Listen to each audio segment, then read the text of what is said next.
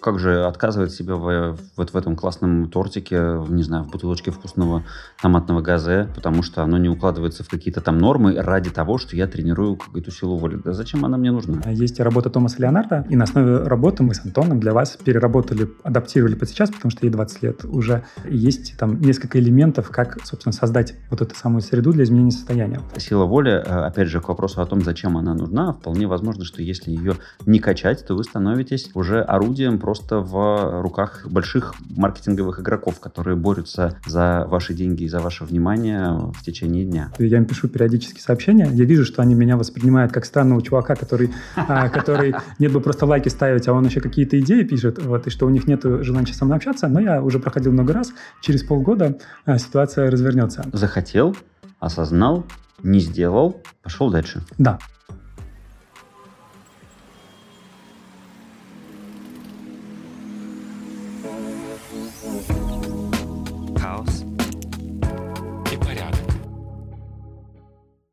Всем привет!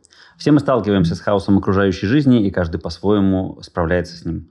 Кто-то выбирает рецепты, проверенные предками, а некоторые пытаются сварить собственные и идут путем бунтаря. И в этом выпуске мы поговорим про важную часть жизни, такую как сила воли. И мы не говорим о том, что есть определенные конкретные алгоритмы, по которым можно силу воли взрастить. Мы просто хотим показать, что есть разные способы, как можно ее активизировать, как можно, не напрягая силу воли, создать поддерживающую среду. Об этом мы расскажем внутри. Какие вообще есть исследования, подходы к тренировке силы воли. На что нужно обращать внимание внимание, чтобы ее вообще тренировать. И, в принципе, эта мышца, она тренируема, или вот как ты родился с ней, как тебя воспитали, и все, и так на всю жизнь ты обречен. И прежде всего про то, зачем, собственно говоря, вообще об этом задумываться и зачем ее тренировать. Ну, и традиционное наше приветствие, хотя я, опять же, пойду сегодня путем бунтаря в приветствии. Я буду mm-hmm. представлять себя не через себя, а через свою маму. Меня зовут Антон Лужковский, я соведущий этого подкаста, и я тот человек, мама которого вырастила тамагочи. Мама, твоя мама вырастила тамагочи? Моя мама вырастила тамагочи.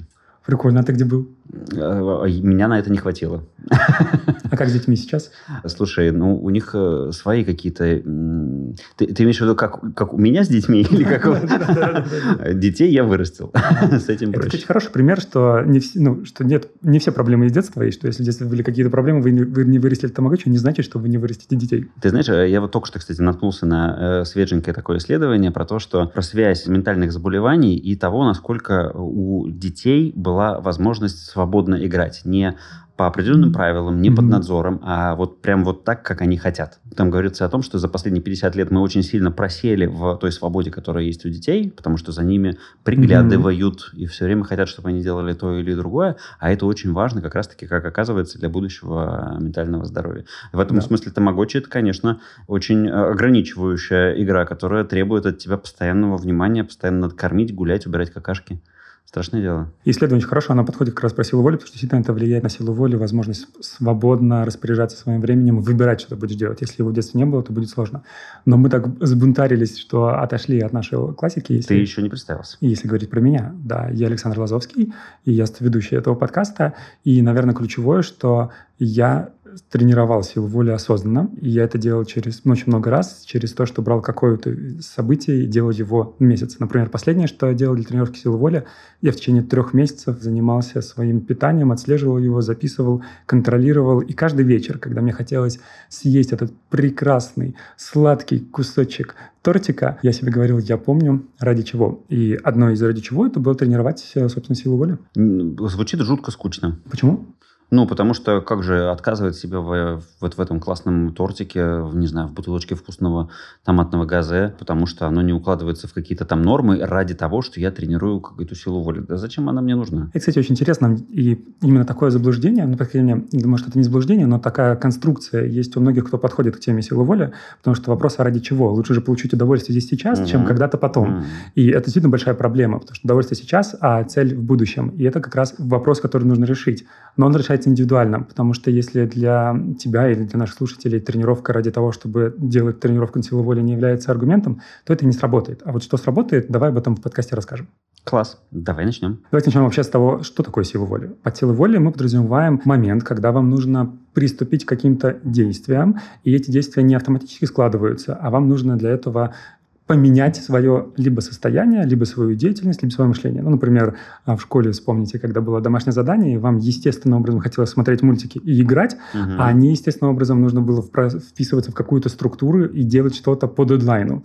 Вот, собственно, в рабочем периоде ровно то же самое. То есть получается, что сила воли – это такая дополнительная мышца А, которая помогает нам собрать себя, для выполнения задач, которые мы по естественным причинам не очень хотим делать. А это нормально вообще, что в жизни есть какие-то вещи, которые ты не хочешь делать? Все же вокруг говорят исключительно о том, что делай только то, что ты хочешь, а если у тебя жизнь состоит из того, что ты не хочешь, значит, что-то вообще что-то не так. Да, это очень хороший момент, и я тоже слышу эти голоса, и даже сам иногда их говорю, по крайней мере, раньше чаще говорил. И мне кажется, что каждый период времени человечество находится в трансе. Сейчас мы находимся в трансе, который говорит следующее. Каждый должен полюбить себя, найти дело своей мечты, не, не думать о других и действовать исходя из своих желаний. И так как это общий транс, это как некоторые транс на уровне национальной идеи, хотя, слава богу, не политической, да, планетарной идеи, вот, он очень хорошо продается, и, соответственно, из-за того, что у людей этого нет, они туда идут. Но реальность немножко сложнее всегда, чем любой транс, и история про «полюби себя, делай, что ты хочешь» заканчивается, когда у тебя появляются дети, появляются серьезные отношения, и когда у тебя появляется свой бизнес. То есть момент, когда появляются другие люди, которые тебе тоже важны. И, на мой взгляд, здоровое решение – это когда ты понимаешь, что жизнь гораздо сложнее, и есть определенный диапазон, которым, для выполнения которого мне нужно включить свою ту же самую силу воли. Другое дело, что мне кажется, что этот диапазон не должен быть главенствующим. То есть, если вся твоя жизнь, если ты тащишь себя на силе воли, работая на трех зарплатах, чтобы любимым детям купить игрушки и выплатить любимую ипотеку за любимую студию, то что-то не так точно. Mm-hmm. Точно стоит полюбить mm-hmm. себя. Мне, кстати, нравится эта идея про то, что есть некий такой диапазон. То есть, можно быть таким независимо счастливым счастливым, беззаботно счастливым, вот я бы так сказал. Но уровень ответственности, который можно потянуть, он не очень высок, высок в таком вот формате. Эта конструкция, она не очень устойчивая, не очень масштабируется. А если там действительно появляются какие-то дополнительные люди, какие-то дополнительные бизнес-процессы, то получается, что тебе действительно где-то нужно заставлять себя делать то, что, может быть, не является той частью той, той вещью, ради которой ты сегодня проснулся. Но и сваливаться в другую крайность тоже опасно. Мне нравится такой подход. И очень в духе нашего подкаста. Это не идти по крайностям, а искать что-то, да, да, да. что-то микс какой-то. Хотя, возможно, для кого-то крайность сейчас прям будет актуально. Например, чтобы сдать сессию, возможно, кому-то нужно в крайность впасть или чтобы отчет. Я знаешь, о чем подумал? Когда я стал говорить про домашнее задание, я подумал о том, что там же всегда было два подхода. Либо дотянуть до, до конца, и вот с таким вот, э, с чувством вины и с чувством такого подступающего ужаса отдыхать и смотреть там те же самые мультики, либо наоборот, вот взять, так вот собраться, отстреляться сейчас и потом уже со свободной душой идти играть, гулять и зная, что ты со всем этим справился. Какой ты выбирал подход? Ты знаешь, я, наверное, все-таки чаще выбирал второй. Я, наверное, выбирал чаще второй. У меня много клиентов, которые чаще выбирали первый подход. И это заканчивается тем, что они подсознательно создают кризисы в своих компаниях, потому что в этот момент они мобилизуются, и Конечно. у них сила воли активизируется. И на самом деле... Сила жареного петуха. да, да, да. И на самом деле это один из таких биохакингов, лайфхаков о том, что для активации силы воли нужно среду, которая ее активизирует. Одна из вариантов среды – это кризис, который мы могли с детства э, узнать, если брали первый вариант, да, когда мы дотягивали до последнего. И как это я, собственно, так делал, за 15 минут до начала уроков в переменке я делал все задания по математике и приходил, получал свою четверку или пятерку. Вот, так что мне э, знаком больше первый. Ты знаешь, я сейчас вспоминаю историю из детства, когда я применил вообще э, промежуточный вариант. Так. Было домашнее задание по русскому языку, там надо было вставить там окончания или какие-то буквы, ну, в общем, вот, проверочная часть была вот в том, что надо было что-то вставить.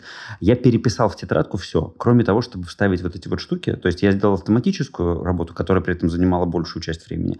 А та, которая интеллектуальная, где надо было подумать и разобраться, я это оставил на потом, потому что я думал, что я как-то это сделаю потом. И я забыл. Угу. И у меня как раз учительница выдернула меня проверить. И она влепила мне двойку и устроила жуткую истерику на тему того, что я здесь такого сделал.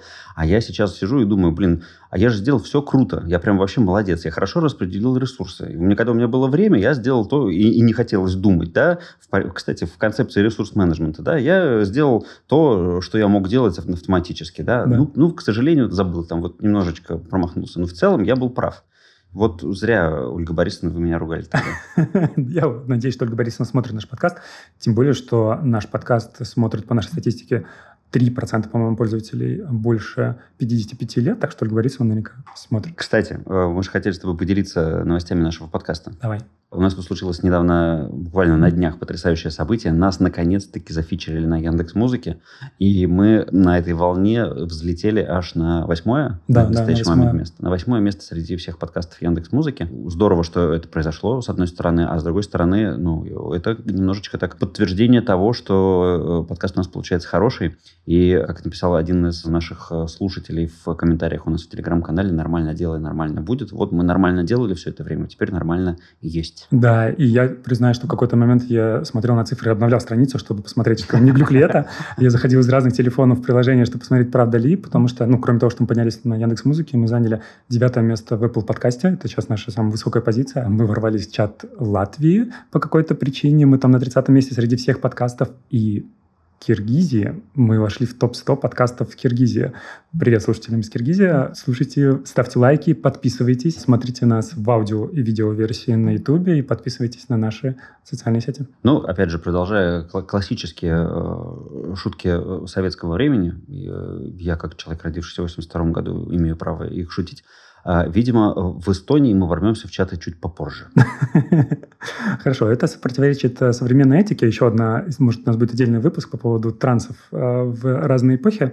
Вот, и в некоторых странах это бы не оценили. Но в этих странах нас пока не слушают, возможно. Да. Но я, например, сделал сейчас призыв, поставьте лайк и подпишитесь. Интересно, что для того, чтобы это сделать, нужна сила воли. Почему? Потому что это неестественное действие, которое ты просто берешь и делаешь на автомате. Mm. Ты запустил подкаст, и он просто играет, тебе не нужно подключать силу воли. Ты сидишь, слушаешь, занимаешься своими делами. Сделать дополнительное действие, нужно подключить силу воли. И это как раз место, где ее можно потренировать, с одной стороны, а с другой стороны, где можем разобраться. Давайте посмотрим вообще, из чего состоит сила воли и как ее можно тренировать. Первое. Нужно понять, где мы ее теряем вообще, где есть проблемы силы воли. Для этого можно посмотреть на те события, которые есть в течение дня, и заметить, что некоторые события мы делаем естественно, а на некоторых нам нужно собрать себя. В тех событиях, которые нужно собрать себя, есть, может быть, один из четырех элементов. Это может быть элемент, связанный с нашим эмоциональным состоянием. Просто нужно что-то делать своими эмоциями, чтобы мы смогли это выполнить. С нашим мышлением нужно как-то поменять свое отношение к вот. Ну, например, ведущие всех проектов, в том числе мы, говорят, ставьте подписки, ставьте лайки, подписывайтесь, комментируйте, это помогает продвигаться подкасту. Вот. Но эта мысль вообще нисколько не важна для слушателей на самом деле. А вот какая мысль будет важна слушателям, то есть какая мысль тебе поможет сделать это действие, может быть, например, что с каждым нажатием на лайк ты делаешь чуть более упорядоченным этот мир, вот, или что-то другое. Как, например, один из моих учителей, у которых я учился коучингу, она внедряла привычку делать 10 тысяч шагов в день, и она говорила, что она с точки зрения мысли для силы воли э, создала для себя следующую фразу, что каждый мой шаг исцеляет землю. Mm. То есть то, что она делает, это очень важно и ценно для мирового сообщества, и чем дольше она проживет, тем yeah. это будет ценнее, ей уже под 80 лет, и, и активность необходима для того, чтобы она жила дольше. Вот, и там очень большая структура, и это вот история про мысль. Круто. Вот. Следующая история про импульсивные моменты, то есть кроме эмоций и мыслей есть некоторые импульсивные желания. Интересно, что я чуть позже расскажу свой лайфхак, как я работаю с импульсами, я как раз их очень хорошо овладел. Но это момент, когда я на что-то отвлекаюсь. И это история про социальные сети. Привет нашему выпуску про контент, посмотрите его. И это история про то, что как бы если я смогу оградить себя от лишних импульсов, то тогда мне будет, соответственно, комф... тогда мне не нужно будет так сильно активизировать силу воли, да, я смогу более естественно это делать. А последний момент, ты уже в своем примере рассказал, это контроль эффективности. И это возвращает нас к одному из предыдущих выпусков, посвященным тому, как быть более эффективным, да, что если будет контролировать эффективность, тогда, соответственно, будет, опять же, проще работать с силой воли, подключая ее в достаточном количестве, но не перегибая палку, mm-hmm. и, чтобы эта мышца не уставала. Интересно, а я сейчас, знаешь, э, вспоминаю вот слова импульс и сила воли, у меня всплывают такие неожиданные ассоциации. Когда я работал в крупной компании, которая продавала э, шоколадки, а там было такое, кажется, это было видение отдела продаж о том, что наши продукты представлены в магазине так, что покупатель может их не купить только осознанным усилием воли. О, интересно. То есть идея была в том, что это продукция импульсного спроса. То есть это то, что это не написано у тебя в списке покупок в магазин, а это просто покупается, потому что ты это увидел, у тебя протянулась рука. И действительно она должна быть в том месте, вот в, в таком количестве представлена, чтобы люди автоматически это брали и Только если они осознанно понимают, что нет, я это сейчас покупать не буду, они это не, они это не будут покупать. Угу. Вот она такая сила воли. Э, опять же, к вопросу о том, зачем она нужна. Вполне возможно, что если ее не качать, то вы становитесь уже орудием просто в руках больших маркетинговых игроков, которые борются за ваши деньги и за ваше внимание в течение дня. Да, думаю, это действительно так. Экономика внимания, мне кажется, так работает через импульсивные истории. Поэтому, если посмотреть, например, на то, как снимается сейчас короткий метр, да, те же рилс, шотсы и так далее, это куча событий за 20 секунд, да, чтобы все время вот эта импульсивность была. Но давай я поделюсь, как я как раз оседлал силу воли. А, мы как-то, когда говорили про эффективность, э, Антон, с тобой говорили, что у нас есть такая разница, что тебе лучше, чтобы то спокойно и последовательно, а я переключаюсь с задачи на задачи и постоянно дергаюсь, по uh-huh. сути. То есть я, для, готовясь к этому выпуску, я пров... решил проверить, так ли это. Что я сделал? Я решил приготовить яичницу. И я решил посмотреть, а как вообще я веду себя, пока готовлю яичницу. Вот. Ну и, собственно, это был такой маленький имеет силы воли, потому что мне не хотелось. А, еда, в принципе, была другая, которую делать проще, так. чем яичницу, вот, которую просто в микроволновке загреть и так далее. И как выглядит мое оседлание силы воли? Я готовлю яичницу, и любое событие, которое мне приходит в голову, я делаю параллельно. Так. И получается, что яичница, которую мне нужно приготовить, становится задачей сквозь тысяча маленьких задач, которые я делаю, как красной нитью проходит. И каждый раз я к ней возвращаюсь, что-то доделаю, и потом отвлекаюсь. Что-то доделаю, отвлекаюсь, доделаю, отвлекаюсь. Звучит очень опасно. Для некоторых, да. И для тех, кто боится горелой яичницы, да. в частности. Вот. А это, конечно, требует, как и любой навык, он требует развития. Но я потом заметил, что я работаю так все время. То есть сейчас, например, я делал большой проект в течение месяца, и кроме этого большого проекта, который был красной нитью через все, было куча маленьких задач, в том числе куча задач по нашему подкасту, э, которые на, эту, на конкретно этот месяц ушли у меня на второй план. Вот. И я красной нитью делаю этот проект, параллельно делаю его, отвлекаясь постепенно на все. То есть, по сути, лайфхак в идее, в импульсом, если вы знаете, что вы очень ну, подвержены импульсивным действиям, возьмите одно действие, которое будет сквозное, к которому вы будете себя осознанно каждый раз возвращать, это может быть начиная от медитации, которая, в принципе, также действует, заканчивая уборкой дома или разговором с кем-то в переписке. И все остальные импульсы, которые есть, позволяйте им произойти, но в момент, когда они длятся там минуту-две, вспоминайте так, у меня есть одна основная задача, я сделаю еще шаг по поводу нее. Интересно. Здорово, что видно, что руки твои здесь, потому что можно было бы подумать, что ты параллельно в телефоне занимаешься еще какими-то другими делами, записывая этот подкаст. Да, да, к сожалению, часть меня думает в голове параллельно процессу. Вот. Хотя, может, не к сожалению, может, это, это данность. Это ну, данность. Может быть, вот. может быть. И есть другой способ, он более медитативный. Его суть заключается в том, что импульс, который у нас рождается, он имеет определенный заряд, который быстро исчезает. А то же самое, на самом деле, может быть и с негативной мыслью, и с эмоцией. Да? И тогда можно просто представить, осознать, что этот импульс есть. Например, вместо того, чтобы заниматься задачей, я хочу ну, куда-то отвлечься. Угу. Осознать, что он есть, не сделать его, а почувствовать, как тело на это реагирует. И там будет, скорее всего, такое ну, возбуждение, какое-то движение. Вот. Осознав, как оно реагирует, представить, что это волна, которая поднимается, и потом она стекает с тебя. Угу. И все. Захотел, осознал, не сделал, Пошел дальше. Да. И тренировка происходит именно вот момент, когда я там не последовал за угу. вот, автоматизмом, когда я вернул себя к изначальной задаче. То же самое было, когда мы говорили с тобой про медитацию, мы говорили ровно так же, что там тоже тренируют силу воли, потому что мы возвращаем себя к наблюдению. То же самое было в моем примере. Интересно, то есть здесь мы сейчас говорим о силе воли не в классическом, мне кажется, ее понимании, потому что в классическом понимании все думают о том, что сила воли – это заставить себя сделать то, что делать не очень хочется. А тут сила воли – это не дать себе отвлечься на что-то, что не то, чем мне нужно заниматься прямо сейчас. На самом да, деле. и направить свое внимание туда, куда бы тебе стоило его направить. Там угу. вот, то есть, по сути, мы говорим не про заставлять себя, а про то, что я бы хотел, но почему-то не делаю. Наверное, угу. вот так. И тогда силу воли можно подключить в, в хорошем русле. Другие методы, мне кажется, тоже прикольные, которые помогают немножко разрушить шаблоны, да, и мне кажется, ты сам лучше меня можешь про них рассказать. Слушай, ну мне, это, мне приходит в голову то, что я прочитал в книжке прекрасной Келли МакГонагал, э, которая так и называется «Сила воли». Если я правильно помню, то эта книга – это на самом деле переработанные ее лекции. Да да, mm-hmm. из э, ее курса. Читал я ее много лет назад, и, наверное, у меня оста- остались в голове следующие мысли, что сила воли – это мышца, которую можно тренировать. Если ты ее тренируешь, она становится крепче. Если ты не тренируешь, она, в общем-то, не развивается.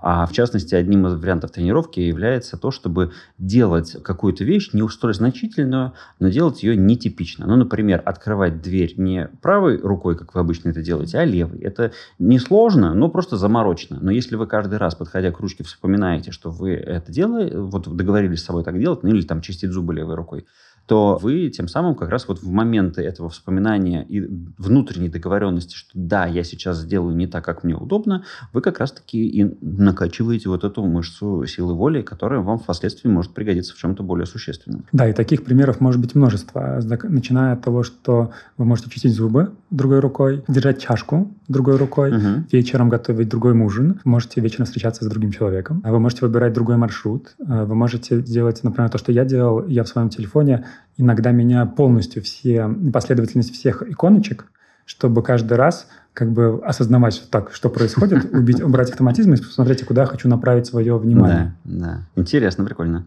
А я бы добавил здесь еще, знаешь, такую идею. Мне рассказывал ее один мой друг – о том, что, ну, собственно, вот э, такая мускулинная часть, только мужская энергия, а, она как раз чаще всего тренируется через аскезы и через дисциплину.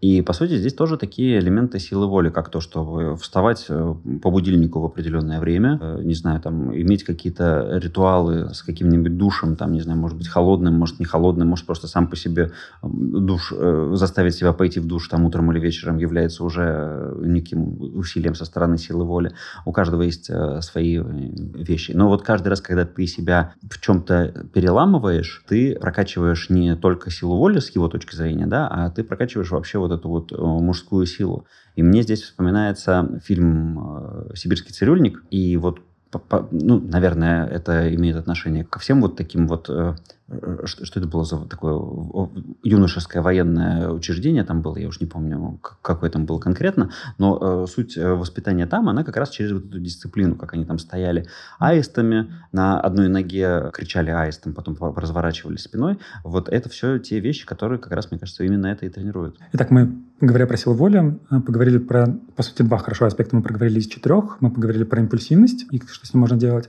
Мы чуть-чуть коснулись эффективности, больше в одном из предыдущих выпусков Давай перейдем про эмоции и что делать для того, чтобы те эмоции, которые у нас есть, состояние, то есть чтобы можно было поменять свое состояние. И здесь мы как раз касаемся ресурс-менеджмента, мы его упоминали как в слову, как в словосочетание в очень многих выпусках. Прошу рассказать, что это такое. Да. И как раз в контексте силы воли ресурс-менеджмент, в отличие от тайм-менеджмента, по сути, это эволюционная следующая ступень. Если тайм-менеджмент говорит о том, что есть время, ты должен его распределить, и дальше ты хочешь, не хочешь, делаешь, вот из разряда, как люди обычно воспринимают силу воли, то ресурс-менеджмент говорит о том, что есть время, и оно разное, потому что в зависимости от того, психологически разное. Если у тебя есть силы, то ты за час сделаешь эгигей, если у тебя нет сил, то ты за час не сделаешь ничего. И тогда тебе нужно, чтобы у тебя были силы, то есть ресурсы. И если ты верно управляешь ресурсами своими, то, соответственно, ты без проблем решаешь все вопросы. И тогда получается, что вот эта вот мышца силы воли тренируется через то, что ты создаешь события, в которых ты испытываешь Э, нужные эмоции, которые тебе нужны, и после этого на волне этой эмоции ты дальше делаешь дела. Круто, потому что действительно есть такая идея, к которой некоторые люди приходят, но я ее иногда слышал от своих клиентов, о том, что иногда я понимаю, что мне не надо себя заставлять что-то сделать. Я могу действительно просто это все отложить и просто дождаться того момента, когда я это сделаю просто за полчаса легко. Да. Вот э, две недели не могла это сделать, а потом вот э, нужное случилось момент, и я сделал это легко за, за полчаса. И э, э как бы вот это первый, первый шаг, да, а второй шаг это понять, а каким образом организовать вот это вот состояние, в котором я легко могу сделать это за полчаса. Да, и вот как раз второй шаг, а, он очень близко по нашу тему, потому что вы можете спросить, а что это за сила воли, если я в хорошем состоянии все делаю? Мне тогда не нужна сила воли. А на самом деле сила воли нам нужна для того, чтобы создать эти события и эти элементы в жизни, которых это состояние хорошее состояние будет. Потому что гораздо естественно идти по старым рельсам и изматывать себя на работе э, круглосуточно, вообще не отдавая себе времени на отдых, и это более привычное поведение, чем поведение, в котором нужно включить силу воли, переключить себя, но переключить на что? На то, чтобы сформировать ресурсное состояние.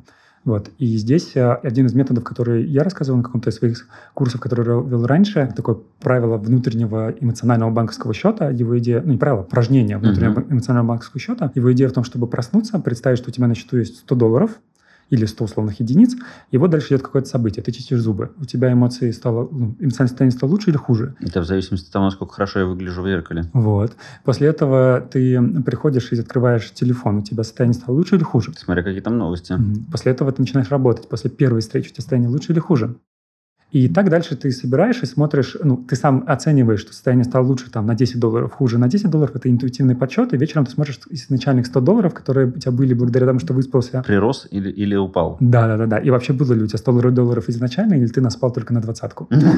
Кстати, выпуск наш про сон занимает первое место сейчас в Яндекс Музыке среди всех выпусков подкастов по России. Ух, кто бы мог подумать, что, что, что про сон... Что у него столько силы воли. Хорошо. Классное упражнение про эмоциональный баланс, про, про эмоциональный кредит.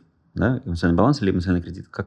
А как мы с тобой назовем, так, так это авторское упражнение и будет у нас звучать. Отлично. Так, хорошо. А что все-таки можно делать осознанно для того, чтобы э, вот получать да. нужное состояние. Конечно, это было только чтобы осознать, куда оно утекает. Да. А дальше эти элементы нужно поменять. И э, есть работа Томаса Леонарда, и на основе работы мы с Антоном для вас переработали, адаптировали под сейчас, потому что ей 20 лет уже. И есть там несколько элементов, как, собственно, создать вот эту самую среду для изменения состояния. И эти элементы похожи на цветик-семисветик. Помнишь, был мультик такой? Ты да, лети, да, лети, да. лепесток через запад на восток, да. облети вокруг земли, путь быть, по-моему, вели. Чтобы было по-вашему, нужно 7 лепестков. Первое, чтобы вокруг вас были единомышленники. Угу. Интересно, Антон, как ты создаешь вокруг себя поле единомышленников? Рожденный в 82 году? Слушай, вот э, мне кажется, это процесс мало э, осознанный. Мне кажется, он скорее интуитивный. И это про людей, которых я встречаю, и те, с которыми нам по пути, они задерживаются. Угу. А я признаюсь, я не помню, говорил ли это в выпуске про отношения. У нас был такой выпуск. Говорил, говорил. Говорил, что да. у тебя это все структурировано. Да, да, да. И что у меня прям идет хантинг uh-huh. на людей, чтобы люди с похожими со мной ценностями, но с при этом с разным жизненным опытом и сценарием, ну, чтобы мы были вместе, у нас был контакт. Потому что из-за того, что у нас разный жизненный сценарий, возможно, нет точки, где мы бы, естественно, пересеклись. Угу. Поэтому я условно отслеживаю и пишу. Там, например, есть ребята, которые делают свой, э, свой тоже проект. На Ютубе я их смотрю с радостью, я им пишу периодически сообщения. Я вижу, что они меня воспринимают как странного чувака, который, а, который нет бы просто лайки ставить, а он еще какие-то идеи пишет, вот, и что у них нет желания со мной общаться. Но я уже проходил много раз. Через полгода ситуация развернется. Но эта история э, про то, чтобы создать единомышленника вокруг себя. То есть, условно, те, кто мне ценен, я им напишу, чтобы у нас был контакт. Да. Вот, и в этом плане у меня есть подруга Инна, я от нее этому научился, потому что я узнал, что она учился в каком-то курсе, я говорю, то мне там человек понравился, я подумал, хорошо бы с ним дружить. И я позвала его, чтобы с ним пообщаться. Я был в таком шоке, что так можно сделать после 30, просто позвать человека не с сексуальным подтекстом, а просто пообщаться. Вот что начал делать также после 30. В этом месте те, кто смотрит нас по в Ютубе, в видеоверсии, могут увидеть э, классный мемчик на тему того, как заводить друзей после 30. Да. Следующий элемент – это физическая среда. И это такой важный момент, чтобы пространство вокруг с точки зрения физики было комфортным. Например, когда вы садитесь в машину, в ней есть эргономика, и вы понимаете, вам комфортно или нет. Например, я сейчас сажусь в некоторые машины, которые приезжают к нам в страну из Китая. Я понимаю, что она эргономически не очень комфортна, потому что там экран средний, он посерединке смотрит на всех. Из-за этого, когда я сижу чуть сбоку, у меня ощущение, что он далеко от меня, а он должен быть чуть-чуть развернут. И вот такие вот нюансы вроде бы, но они очень э, важны для того, чтобы вокруг вас физическая среда была комфортной, чтобы вам было достаточно места в квартире, где вы ходите, чтобы у вас было место для йоги не такое, что вы ногой задеваете ребенка годовалого, который спит, да, чтобы у вас было свое пространство, чтобы сделать асану, чтобы у вас было место, где вы можете помедитировать, отдохнуть. Или если всего этого нет, то как минимум место, где вы прям физически можете работать своим телом, там хотя бы ванну принять солью или что-то еще. А ты вот этим экраном мне попал вот прямо в сердечко, потому да. что для меня развернутость панели управления к водителю всегда была очень важной вещью. И вот сейчас конкретно э, я езжу на автомобиле своей, из своей детской мечты, на э, Саабе, и это был один из последних автомобилей, который, к сожалению, больше не производится, в котором как раз-таки панель развернута к водителю, потому что она моя, она не имеет отношения к этому пассажиру, а это, это мое. Mm-hmm. Но э, мне кажется, что вот эту тему пространства мы тоже с тобой затрагивали в каком-то предыдущем выпуске, про то, что его нужно обустроить э, так, чтобы тебе действительно было комфортно, и оно тебя наполняло э, радостью. Да, и здесь важно вот именно вот этот момент радости, что я чувствую, что все в моей физической среде вокруг, цветовое решение, расположение, оно приносит мне радость и легкость. И это на самом деле очень легко сделать, даже если нет желания заниматься очень сильно вкладывать там в дизайнеров и заниматься интерьером.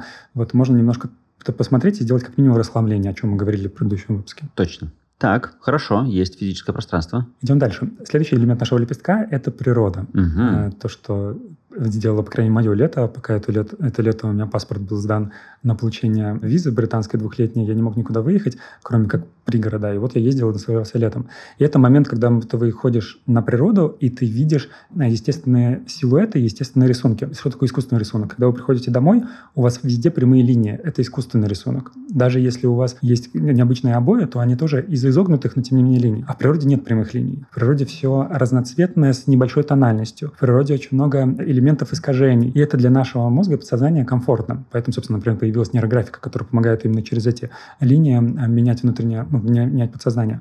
И в этом плане, если вы можете выехать на природу, вот, то тогда это будет идеальной возможностью просто восстановить свои силы, не только подышать свежим воздухом, но и увидеть простор. Да, я вот этим летом ездил в место, куда сослали Пушкина. Мне не соврать бы, около 20 лет ему было, когда, когда его сослали. Он только вернулся из ссылки из юга, и его тут же сослали в Михайловское, вот, и в Пушгоры, собственно, mm-hmm. под Псковом. И он приехал, и он писал письма своим друзьям, что я здесь просто умираю, потому что город, веселье, а тут неизвестно что.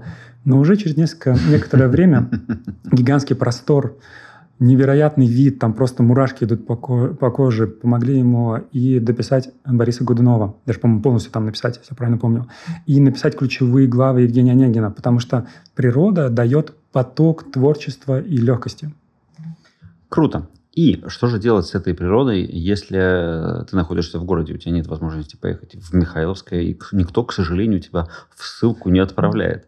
А у нас, кроме всего прочего, э, на носу 1 сентября, и у нас есть спонсор нашего сегодняшнего выпуска. Это компания Flower Wow, как раз-таки, которая позволяет э, доставлять э, цветы как элемент природы. Flow Wow – это сервис доставки цветов, живых, срезанных, десертов, подарков, косметики себе и своим близким. Работает в тысячи городов и в 30 а, странах. Что ты знаешь об этом? Слушай, это, кстати, очень прикольно, потому что я когда-то пытался понять, каким образом мои друзья отправляют, из другой стороны отправляют цветы своим друзьям, ну, или близким, или родителям. Угу. Вот, и я узнал, что как раз они пользуются таким сервисом для того, чтобы вот можно было сделать доставку. И еще я сам лично, а, здесь опять снова будет история про Инну.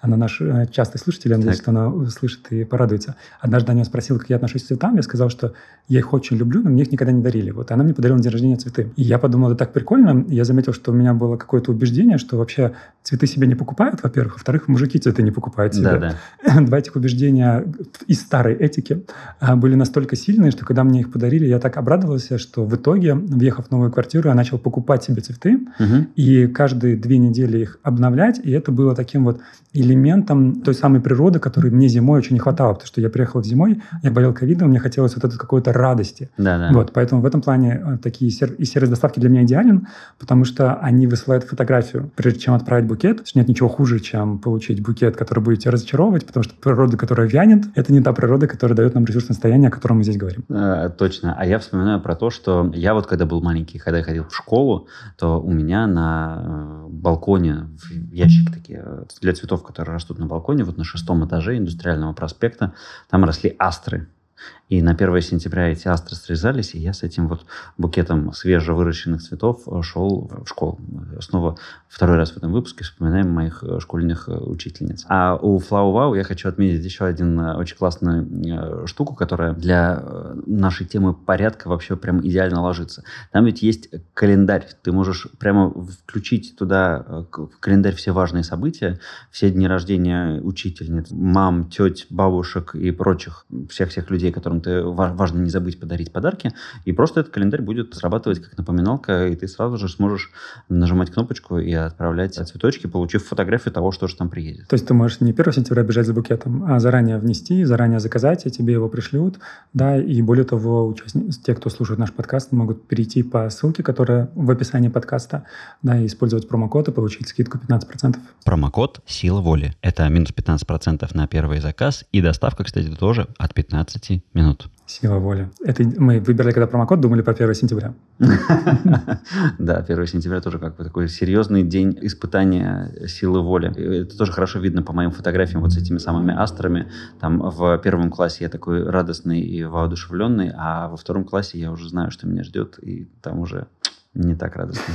Прикольно. А в одиннадцатом ты был радостный, что уже все заканчивается? Да, да, там было точно легче уже. Там как-то... Там уже, знаешь, зачетка начинает работать на тебя, и уже что-то происходит. А я не был радостный, потому что я открывал... А, ну, типа, я, я был тем человеком, который ведет первоклашку и звонит, а, ну, который да, звонит да, да. колокольчик. Вот. Вот. И я этого не хотел делать безумно, меня заставили. Почему? Да, меня заставили, потому что был лучшим учеником. А mm. не хотел я, потому что, ну, типа, я потому подросток. Был высоким все-таки. Нет, я подросток, который так выделяется из группы, потому что лучший ученик. Да. А здесь еще ему дают такое внимание, что он идет через, перед всей школой, в которой там сотни учеников, угу. и ведет девочку, должен поднять ее на плечо, чтобы да. она звонила. То есть для меня это был невыносимый объем а, внимания.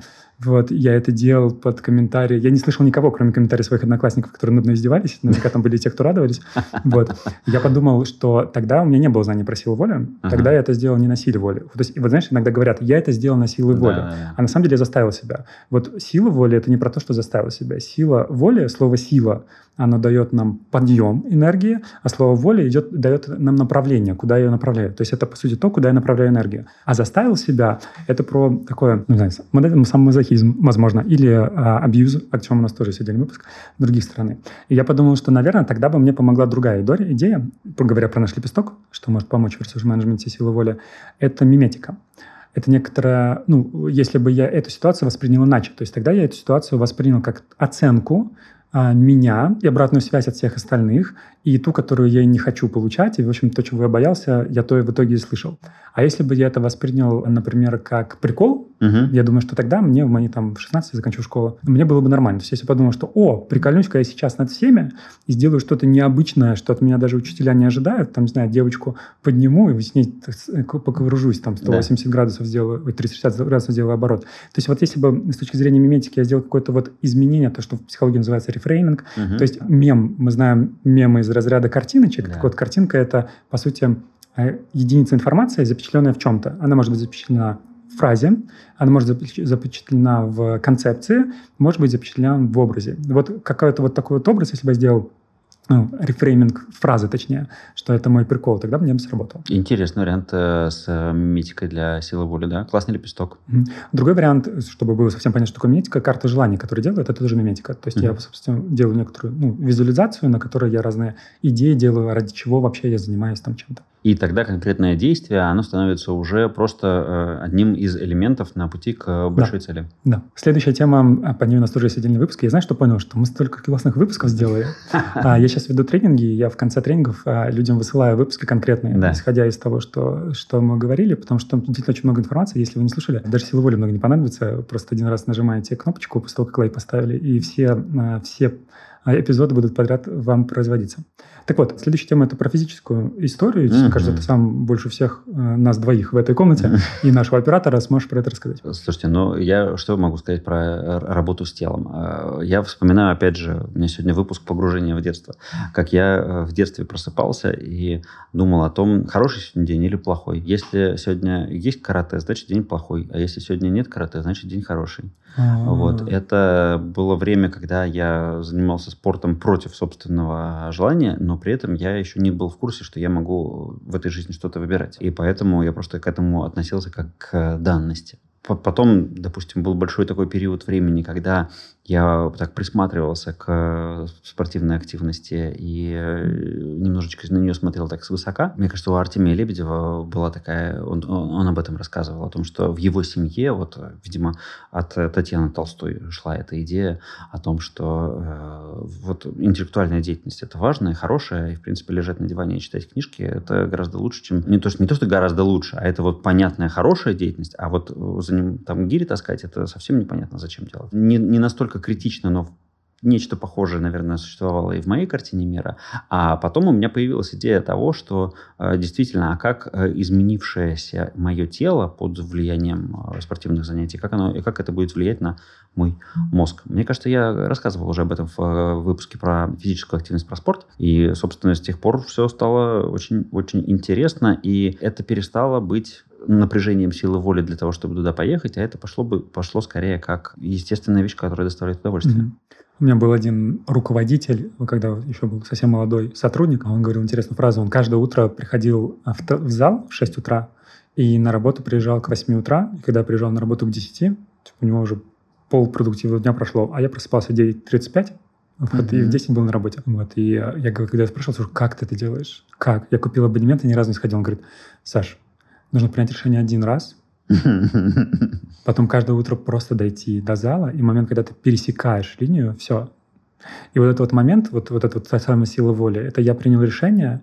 и я сделал первое действие, которое запустит все остальное. Но у большинства людей так не работает. Э, ну, принял решение хорошо, но просто завтра звонит будильник, и они этот будильник выключают. Верно, поэтому Лепестков 7, а не один. Потому что, как мы говорили, нет истории, которая сработает на всех сразу же. Uh-huh. Это не выпуск про алгоритм, а это выпуск про подход, и нужно найти, ну, можно найти свой. Вот, и, возможно, ваша история не про силу воли, возможно, ваша история про следующий лепесток. Э, это я-концепция. Что такое e-концепция? E-концепция – это некоторое представление о себе как о ком-то. Да? Например, а, недавно мне в личные сообщения написали следующий комментарий. Скажите, пожалуйста, а я заметил, что вы очень активно продаете свой новый курс, но ведь это не соответствует вашему образу MCC. Вы должны внести там, в мир ценности, добро, радость и не заниматься продажами. Mm. Вот, я подумал, что это очень интересная концепция по поводу меня в глазах другого человека, да, и я ответил, что происходит, почему я это делаю и как я, какой взгляд я имею. Вот, и один из моих ответов был, что одна из моих задач на этот год — это найти свою я-концепцию, а что есть я в этой роли, в роли МСС, в роли мужчины, в роли друга, и вот исходя из моей вот этой я-концепции, что значит для меня мне быть мужчиной, что значит мне быть другом, что значит мне быть коучем МСС, исходя из этого дальше действовать. Чтобы найти эту концепцию, я, собственно, экспериментирую. То есть получается, что понимание того, кто я есть, кем я себя считаю, оно определяет то, что я могу делать, то, что я буду делать в любых условиях, и ради чего я там буду просыпаться по этому будильнику, а где я ничего делать не буду, и, и, и не трогайте меня. Да, есть э, хорошая книга по переговорам, где есть ключевая идея, что когда ты в переговорах, если ты чувствуешь себя заложником, то это я-концепция, что я заложник ситуации. Mm. Исходя из этого ты действуешь. Если ты чувствуешь себя партнером, то ты действуешь вообще из другой парадигмы. И вот я-концепция — это ответ на вопрос, а кем я себя сейчас ощущаю метафорически mm-hmm. в этой ситуации. Например, мы с тобой ведем подкаст. Если бы мы, метафорически кто-то из нас ощущал себя там главным, а второго второстепенным, то тогда подкаст был не про двух людей, mm-hmm. которые делятся опытом, а совершенно про другие mm-hmm. BDSM-игры. А поскольку у нас такая партнерская история во всей нашей команде, то, соответственно, мы можем проявлять свои странности, одновременно и свои таланты. Вот. И, собственно, вот эта вот идея в я-концепции, а кем я себя ощущаю метафорически в здесь, и как я могу изменить вот эту вот метафору того, как я себя ощущаю. То есть заложник я сейчас, э, являюсь ли я сейчас мучеником своего будильника, да. Или это э, я его заставляю звенить. Вот ни свет, Очень заря. красиво, очень красиво. Да, да, мне такое нравится. Возьму завтра с утра, чтобы подняться. Жалко, мы это в выпуске про сон не сказали, тогда мы еще дольше продержались на первом месте среди всех выпусков. Ох, ох, да. А может, мы сиквел сделаем, Сон 2. Сон 2, да. А я, кстати, думаю, что нам можно будет сделать про вот как раз про я-концепцию, про предназначение еще отдельный выпуск. Мне кажется, это будет интересно. Так, последний лепесток. Последний лепесток. Он тоже в этот выпуск, можно подробно пойдет. Последний выпуск про смысл жизни. И это ответ на вопрос, а вообще ради чего я просыпаюсь каждое утро и ради чего я родился в целом. Это такой очень экзистенциальный вопрос, и до определенного периода жизни люди им не, не задаются, потому что они задаются вопросом, как заработать денег, чтобы mm-hmm. прожить. Когда базовые вещи закрыты, то тогда начинаются больше, более экзистенциальные моменты. И, опять же, в моем примере, помнишь, вот этот давний, давний пример, с которого я начинал, который сказал, что ты бы, что это скучно а, в течение трех, да, да. трех месяцев ради силы воли отказывать себе в сладком.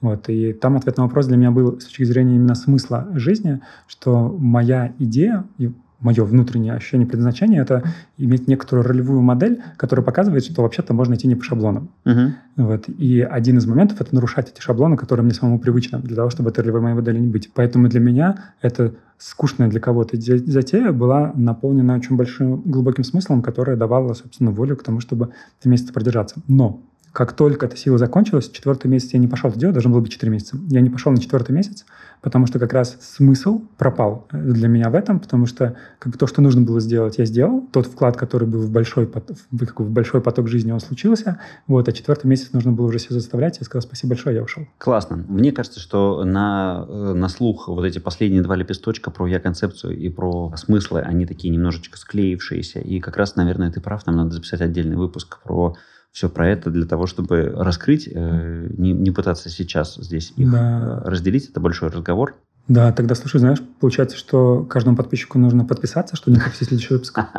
Логично, кстати. Э, здесь надо вот проявить вот это усилие воли и э, достать э, свой гаджет и найти, где там кнопка подписки. Потому что TikTok, например, является прямым показателем до того, как работает без силы воли, тебе даже перелистывать не надо. Он даже перелистывает за тебя. Тебе, просто надо, да? тебе надо просто смотреть. Да. Он перелистывает за тебя? Он перелистывает за тебя. Вау. Угу. Давайте сворачиваться с разговором о силе воли. Мы, как обычно, в нашем телеграм-канале, ссылка на который есть в описании, выложим через пару дней. Ссылку про то, как э, выполнить упражнение «Эмоциональный банковский счет» эмоциональный банковский счет. В, да, в телеграм-канале дадим эту инструкцию. И э, еще наш э, цветик, семицветик тоже для вас в телеграм-канале оформим как такую чек-лист и инструкцию, как привести себя в нужное состояние, из которого с легкостью можно будет сделать то, что вы задумали. А также в FlowWow можно уже сейчас запланировать а, события важные, которые будут, а, и отметить, какие подарки вы бы хотели. Например, цветы для 1 сентября. Промокод 15% скидки, сила воли. Не забудьте. Ставьте лайки, подписывайтесь и до встречи в новых выпусках. Да пребудет с вами порядок. И пусть будет долька хаоса 1 сентября.